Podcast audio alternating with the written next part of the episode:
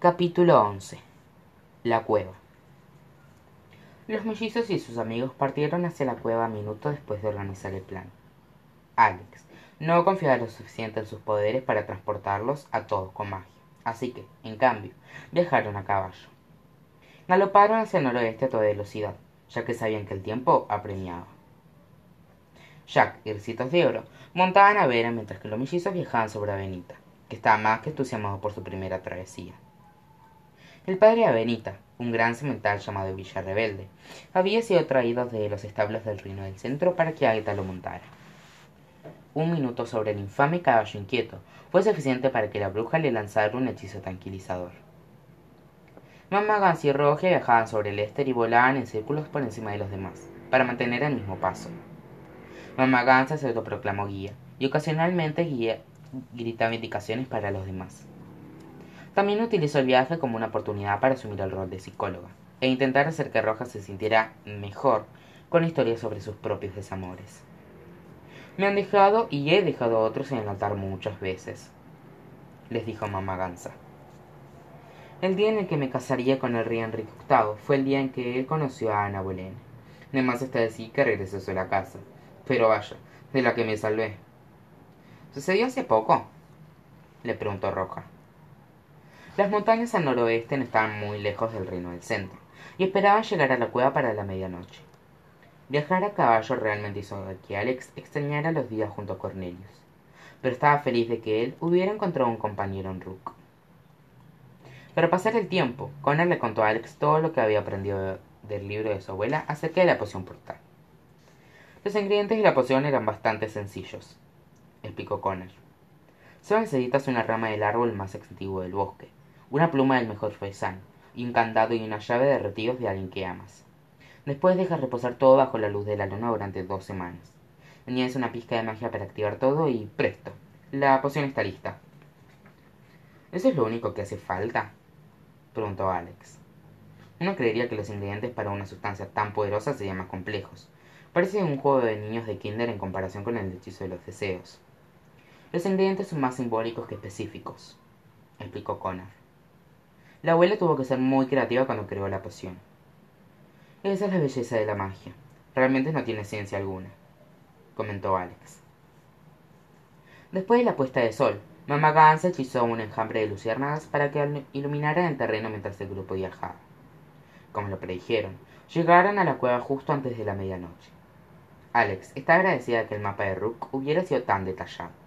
La cueva se acumuflaba tan bien en la ladera de las montañas que nunca lo hubieran encontrado por sí solos.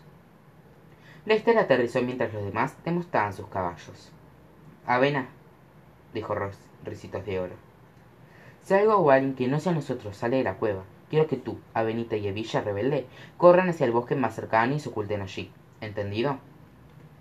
La yegua color crema sintió con vigor. Todos permanecieron en la entrada de la cueva un instante antes de ingresar. Bueno, tal como les dije a Lewis y Clark, América del Norte no, no se explorará sola. Comentó Mamá Gansa frotándose las manos. Avancemos. Guió a los demás hacia el interior de la cueva mientras llevaba a un Lester temeroso con ella. La cueva estaba completamente oscura. Es tan oscuro y espeluznante aquí dentro, dijo Roja. ¿Qué esperabas? ¿Un candelabro? replicó Gunnar. De hecho, no sería una mala idea dijo mamá Gansa. Silbo y las luciérnagas volaron dentro y se apilaron unas sobre otras en el techo de la cueva formando gran, un gran candelabro. Buena idea, señor C. Ahora que tenían un poco de luz, podían ver que la cueva era muy alta, pero no demasiado ancha. Algunos de los libros robados del castillo estaban desparramados sobre el suelo. El grupo caminó por la cueva e inspeccionó los libros, leyendo los títulos que encontraban. Tom Sawyer, dijo Jack, Grandes esperanzas, leyó Recitos de Oro. Hamlet, dijo Roja entusiasmada.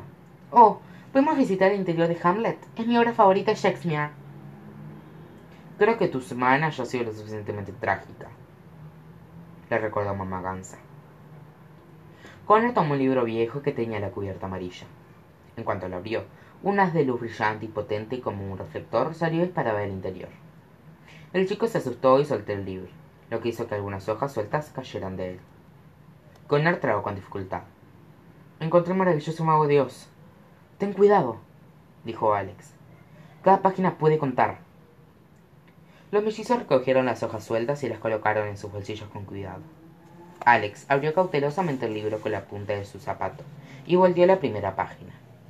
Al igual que antes, el haz de luz resplandeciente brotó directo del libro hacia el techo de la cueva. Era cien veces más luminoso que las luciérnagas. Apuesto que nuestro tío aún está ahí dentro, dijo Alex. Soy un modo de averiguarlo, afirmó Recitos de Oro. Echémosle un vistazo. Uno de nosotros debería quedarse a vigilar el libro, sugirió Jack. Si algo le sucede mientras estamos dentro, quedaremos atrapados. Yo me quedaré. Aita se ofreció. Lo protegeré con mi vida. Ustedes vayan y por favor, tengan cuidado. Se reunieron alrededor del libro y lo miraron como para como paracaidistas que esperan saltar de un avión. Que sea lo que Dios quiera, dijo Connor. Ingresó a las de luz y desapareció de la cueva. Connor vio que estaba en un espacio brillante e infinito. No había absolutamente nada que ver, excepto palabras que flotaban, giraban y saltaban a su alrededor por todas partes. ¡Wow! dijo. Nunca he visto esto antes. Alex apareció junto a Connor. La siguieron Recitos de Oro, Roja, Jack y por último Maganza, que jaló el Lester para que ingresara al libro detrás de ella. Ninguno podía creer que el mundo de palabras al que habían entrado como si su presencia hubiera activado algo. Las palabras de pronto cobraron vida y salieron disparadas en todas direcciones.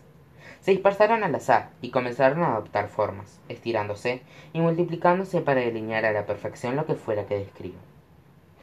Los mechizos y sus amigos observaron asombrados cómo un mundo se creaba a su alrededor.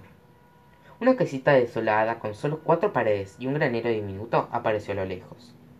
La pradera se extendía hasta perderse en el horizonte en cualquier dirección que miraba.